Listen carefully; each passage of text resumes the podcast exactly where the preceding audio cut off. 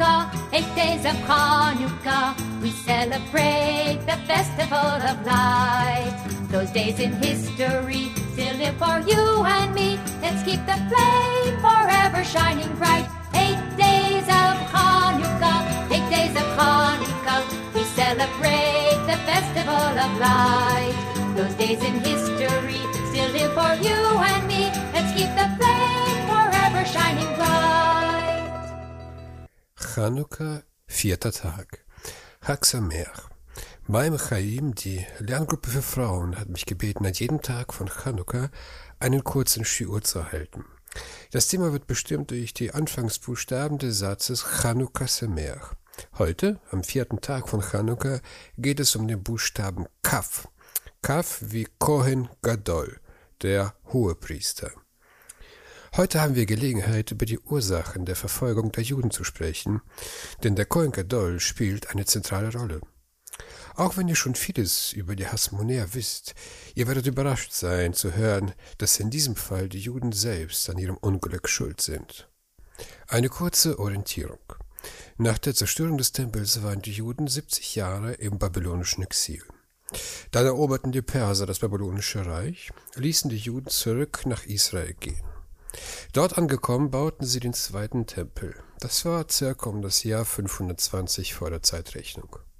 Dann kam Alexander der Große aus Mazedonien und eroberte das ganze persische Reich. Er kam sogar bis nach Indien. Sowohl Josephus als auch der Talmud berichten über Alexanders Begegnung mit den Juden. Die meisten Forscher halten es jedoch für eine Fiktion aus historischen Gründen. Aber wie immer sind in historischer Forschung alles möglich. Alexander der Große starb plötzlich im Alter von nur 33 Jahren in Babylon, ohne einen Erben zu hinterlassen. Manche gehen davon aus, dass er vergiftet worden ist. Manche denken, dass er an Malaria starb. Manche wiederum glauben, dass er an einem Syndrom litt, das zur Zerstörung von Nerven und Muskelschwäche führte. Wie auch immer. Sein riesiges Reich wurde unter seinen Generälen aufgeteilt. Für Israel änderte sich nicht viel. Es wechselte nur den Landsherrn und musste seine Steuern nicht mehr an die Perser abgeben, sondern an die Griechen. Genau gesagt an die Ptolemäer. Ptolemaios war ein General Alexander des Großen, der einen Teil von seinem Reich ergattert hatte, das von Ägypten bis nach Libanon reichte. Ein anderer General, Seulikos, er bekam Syrien, den Irak und Kleinasien, heute die Türkei. Nun begann eine Periode der Hellenisierung. Die griechische Kultur und ihr Lebensstil begannen, auf alle Kulturen einen großen Einfluss auszuüben. Die Menschen im hellenistischen Kulturkreis, darunter auch die Juden, sprachen, lasen und schrieben in griechischer Sprache in Städten überall im Mittelmeerraum und machten sich mit griechischen Gegenständen, Praktiken und Verständigungsmethoden vertraut. Also im, im modernen Sinn eine Assimilation an die Kultur der Eroberer. Das Judentum als Religion blieb aber frei von griechischen Einflüssen, auch unter den hellenisierten Juden. Die Hellenisierung war ein sozialer Prozess, kein religiöser. Zwar kam es bei anderen Religionen zu einer Vermischung aus der lokalen Religion und der griechischen Religion, aber das Judentum blieb davon nicht berührt. Der Mittelpunkt der Hellenisierung waren die Großstädte. In Alexandrien wurde die Tora ins Griechische übersetzt, weil die Juden dort kein Hebräisch mehr verstanden. Auch in Jerusalem entwickelte sich eine Oberschicht von Juden, die der griechischen Lebensweise zugeneigt waren. Im Zentrum der Jerusalemer Aristokratie stand die Familie der Tobiaden. Diese Familie hatte vom ptolemäischen König das Recht bekommen, die Steuern in Israel einzutreiben. Dadurch wuchs sowohl die Macht als auch der Reichtum dieser Familie. Es kam zu einem Konflikt zwischen der Familie der Tobiaden und dem damaligen Hohepriester Onias II., dem Sohn von Shimon Zadik, den wir aus der Mishnah Avot kennen. Der Hohepriester war nicht nur verantwortlich für die Religion, er war auch der politische Führer und der diplomatische Repräsentant der jüdischen Gemeinschaft. Es ging also um Macht. Die Familie der Tobiaden waren die Verlierer dieses Konflikts. Wie gesagt, stand Israel unter der Herrschaft der Ptolemäer. Doch das änderte sich im Jahre 218 vor der Zeitrechnung. Der syrische König Antiochus III., dessen Großvater ein General Alexanders war, eroberte Israel und belagerte Ägypten. Die Juden in Jerusalem halfen ihm dabei. Sie öffneten ihm die Tore und feierten seinen Siegeszug. Als Gegenleistung erließ er ihnen die Steuern für drei Jahre und bekräftigte das Amt des Hohepriesters. Warum? Weil der Hohepriester auf seiner Seite stand, um die Familie der Tobiaden und deren Steuereintreibung für den ptolemäischen König, also dem Feind von Antiochus, zu beenden. Antiochus hatte, auf Veranlassung des Hohepriesters, verboten, unkoschere Tiere nach Jerusalem zu bringen, und überhaupt stärkte er die traditionelle Lebensweise der Juden. Doch das blieb nicht lange friedlich. Antiochus III. wollte sein Imperium vergrößern, doch ihm kamen die Römer in die Quere. Die Römer besiegten ihn und verlangten vom König eine Menge Geld, die er nicht zahlen konnte. Deshalb machte er sich auf, die Tempel seines Reiches zu plündern. Das war keine gute Idee. Bei seinem Versuch, einen Tempel im heutigen Iran zu plündern, wurde er von der Volksmenge umgebracht. Und jetzt beginnen die Schwierigkeiten. Sein Sohn Antiochus IV. bestieg 175 vor der Zeitrechnung den Thron. Er erbte die Schulden seines Vaters an das wachsende römische Reich. Er brauchte viel Geld und das so schnell wie möglich. Zu dieser Zeit war der Hohepriester in Jerusalem Onias III. Er hatte einen Bruder namens Jason. Wahrscheinlich hieß er Joshua, aber weil er ein cooler Grieche sein wollte, nannte er sich Jason oder Jason. Dieser Jason ging zum König Antiochus und machte ihm ein Angebot, das er nicht ablehnen konnte. Er bot ihm viel Geld, wenn er statt seines Bruders Hohepriester wird. Antiochus war erfreut, willigte ein und nahm sein Angebot an. Auch gestattete der König aus Jerusalem eine griechische Polis zu machen, deren Bürgerrecht nur die hellenistische Oberschicht bekam. Zudem erbaute Jason ein Gymnasium, das ist ein Ort, wo man nackig Sport macht. Das griechische Wort Gymnos bedeutet nackt. Das Buch der Makkabäer berichtet, wie die Priester ihren Dienst im Tempel einstellten, um im Gymnasium Leibesübungen zu machen. Die Griechen lachten die Juden dabei aus, weil die ihre beschnittenen Pimmel sahen. Die Juden schämten sich und stellten ihre Vorhaut wieder her. Sie haben sich also unbeschnitten oder zurückbeschnitten. Ihr fragt euch wahrscheinlich, wie das geht. Ihr werdet es mir nicht glauben googelt das Wort Pondus Judeus. Achtung, nicht jugendfrei. Es gibt auch moderne Ausführungen, die man sich online bestellen kann. Sagt aber nicht, dass ich es empfohlen habe, denn das ist eine große Sünde. So sagt der Talmud, dass man seinen Anteil an Olam dadurch verwirkt. Außerdem muss man sich nochmal beschneiden lassen. Und wer will das schon? Ja, solche Probleme haben Frauen nicht. Wir sind jetzt etwas vom Thema abgewichen. Jason wurde dank Antiochus zum Hohepriester erhoben und hatte damit das höchste Amt inne, was er dazu nutzte, um aus Jerusalem eine griechische Polis zu machen. Das alles mit der Unterstützung der jüdischen Aristokratie. Jason hatte einen Diener namens Menelaus. Sein jüdischer Name ist nicht bekannt. Dieser Menelaus machte das gleiche, was Jason gemacht hatte. Er ging zum König Antiochus und sagte ihm, ich mache dir ein Angebot, das du nicht ablehnen kannst. Mache mich zum Hohepriester, und als Gegenleistung zahle ich dir mehr als Jason. Gesagt, getan. Jason wurde vertrieben und seiner Stadt wurde Menelaus als Hohepriester eingesetzt. Problem nur, Menelaus stammt gar nicht aus einer priesterlichen Familie. Er war kein Kohen. Aber das kümmerte den König überhaupt nicht. Nun hatte Menelaus ein Problem. Er konnte dem König gar nicht so viel Geld zahlen, wie er versprochen hatte. Da tat er etwas, äh, was man besser nicht tun sollte. Er raubte den Tempel aus. Hört ihr? Ein Hohepriester, der nicht mal ein Kohen ist, bedient sich am Tempelschatz, um seine privaten Schulden zu begleichen. Das schreit doch nach einem Konflikt. Im Jahre 170 vor der Zeitrechnung wollte der König Antiochus IV.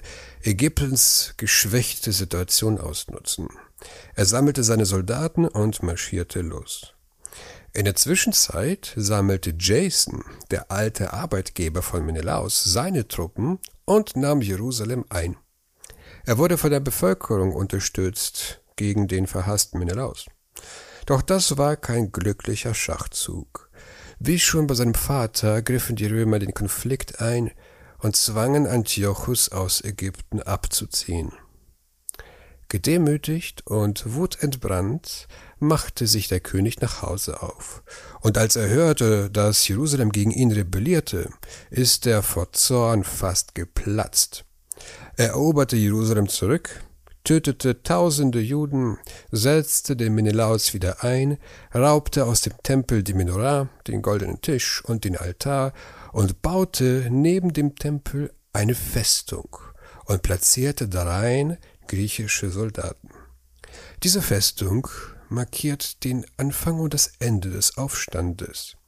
Denn weder Jehuda noch Jonathan schafften es, diese Festung einzunehmen, und das, obwohl Jerusalem in ihrer Hand war. Diese Festung war höher als der Tempelberg, so dass die griechische Garnison die Vorgänge in der Umgebung des Tempels kontrollieren konnte. Erst Shimon hatte Erfolg. Er nahm die Festung ein im Jahre 142 vor und zerstörte sie, 25 Jahre nach ihrer Erbauung. Stellt euch vor, ihr seid in so einer Festung 25 Jahre lang als Soldat stationiert, ohne Handy, PC oder Fernseher. Schreibt mir in den Kommentar, was ihr alles so machen würdet.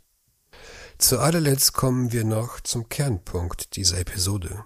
Wie kam es eigentlich dazu, dass Antiochus 167 vor das Religionsedikt erließ, indem er alles Jüdische unter Todesstrafe stellte? Elias Bickermann war einer der wichtigsten jüdischen Historiker des 20. Jahrhunderts. Seine Biografie solltet ihr euch kurz anschauen. Ich finde sie außergewöhnlich. 1937 schrieb er in Berlin ein Buch, das die ganze Altertumswissenschaft auf den Kopf stellte. Er nannte es Der Gott der Makkabäer. Beckermann zeigte auf, dass die Idee nicht von Antiochus ausging, die jüdische Religion zu verbieten, sondern von Menelaus, dem Hohepriester. Menelaus hatte viele Unterstützer unter der Aristokratie Jerusalems.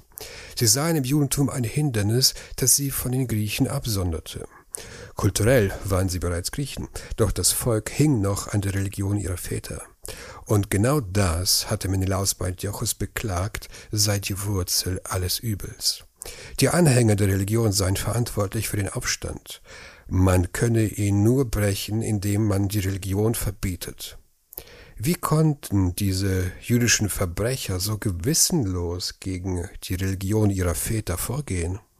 Bickermann schreibt, Zitat, der Verzicht auf die Torah wurde den hellenisierten Juden dadurch erleichtert, dass sie das Gesetz des Menschen Moses war.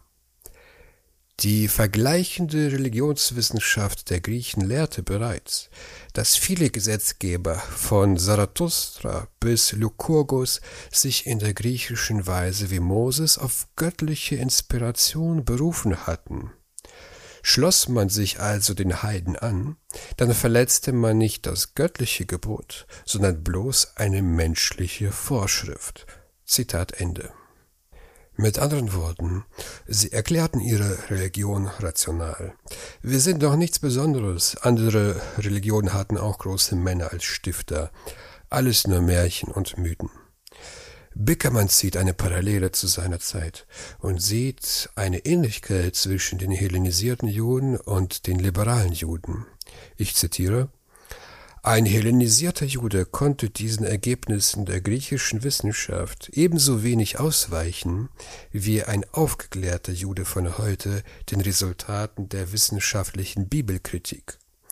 Die Reformatoren unter Antiochos Epiphanes erinnern an die jüdische Reformbewegung in den 40er Jahren des 19. Jahrhunderts, als Männer wie Risa, Geiger und Einhorn die Schabbatreform, die Aufhebung der Speisegesetze vorschlugen und die, die Beschneidung für unverbindlich erklärten. Auch sie standen im Banne einer nichtjüdischen Umwelt und waren beeindruckt durch Theorien der protestantischen Wissenschaft über die Entstehung des Pentateuchs. Zitat Ende. Ob diese Einschätzung gerechtfertigt ist, darüber kann ich nicht urteilen. Was aber gewiss ist, Menelaus und seine Unterstützer wussten genau, an welcher Stelle man ansetzen muss, um den Juden weh zu tun.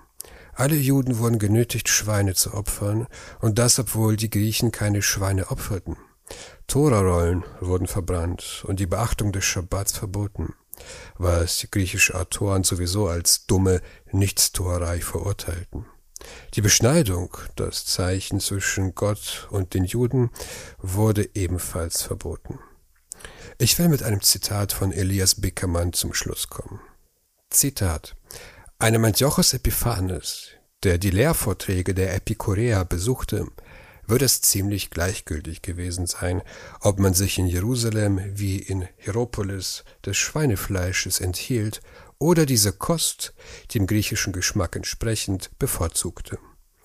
Die Reformisten, die aus dem Judentum hervorgegangen waren, erschien aber naturgemäß jedes Jota im Gesetz nicht weniger bedeutsam als den Orthodoxen, und sie übertrafen wie alle Religionsreformatoren an Intoleranz die Altgläubigen, indem sie die Rückständigen blutig verfolgten.